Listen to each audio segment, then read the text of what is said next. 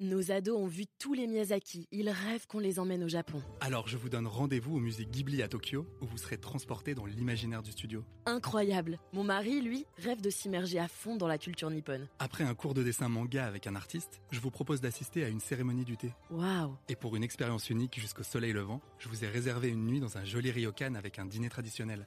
Je nous y vois déjà. Avec Marco Vasco, ne rêvez plus, vivez votre voyage l'esprit libre. Au rendez-vous sur marcovasco.fr pour imaginer votre prochain voyage sur mesure. Les podcasts du Figaro.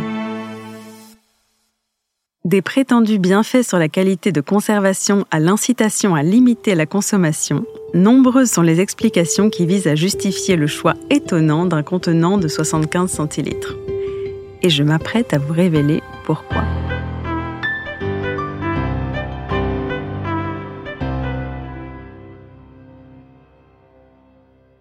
En principe les amateurs de vin savent décliner les bouteilles jusqu'au Mathusalem, voire jusqu'au Nabucodonosor pour les plus avertis, la consommation de vin en magnum, sinon plus, reste cantonnée à de rares événements.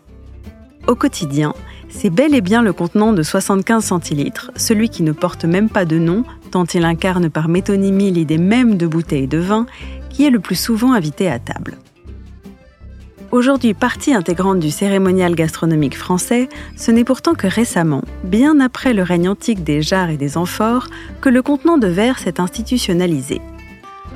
Et alors que l'on s'accorde à reconnaître que c'est au XIXe siècle que la bouteille en verre de 75 centilitres est devenue monnaie courante, les explications pour justifier une telle normalisation du contenant diffèrent largement. Pourquoi un tel mystère? Je vais tout vous expliquer. Pour ceux qui, comme moi, sont assez limités en algèbre, il est d'usage d'arrondir les chiffres à l'unité. À cet égard, il aurait semblé plutôt logique qu'une bouteille de vin contienne un litre de boisson.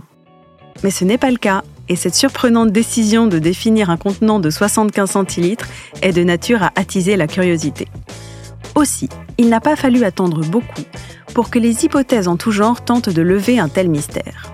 Pour certains, c'était évidemment une affaire de conservation et de qualité, 75 centilitres correspondrait au contenu garantissant une garde et un vieillissement harmonieux, mais pour d'autres, 75 centilitres serait la quantité parfaitement adaptée à un dîner à deux. Le vin, une fois ouvert, ne se conservant pas, on pourrait peut-être donner davantage de crédit à cette deuxième explication.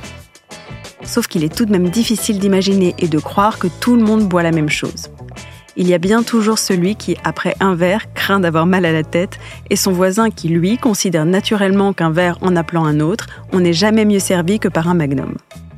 Bref, ces deux hypothèses s'essoufflent d'elles-mêmes, d'autant que dans un cas comme dans l'autre, elles excluent l'alternative de sept autres contenants dont la qualité de conservation n'est pas moins bonne que celle de l'adit 75 centilitres et qui conviennent aussi parfois bien davantage à la soif de certains buveurs.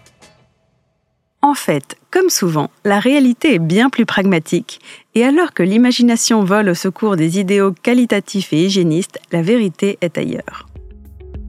Au XIXe siècle, alors que la France commerce principalement avec la Grande-Bretagne et que l'Aquitaine est alliée de la couronne depuis le mariage d'Aliénor au roi Henri II, les vins de Bordeaux embarquent du port de la Lune jusqu'à l'outre-Manche.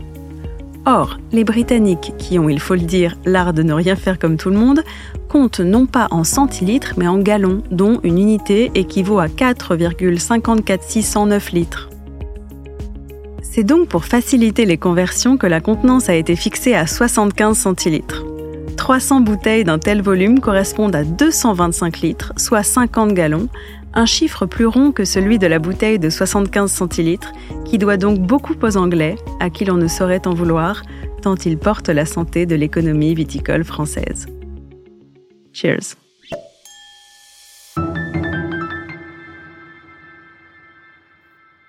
Merci d'avoir écouté ce podcast. Je suis Alicia Doré, journaliste et responsable éditoriale du Figaro 20, et vous pouvez nous retrouver sur Figaro Radio, le site du Figaro et sur toutes vos plateformes d'écoute.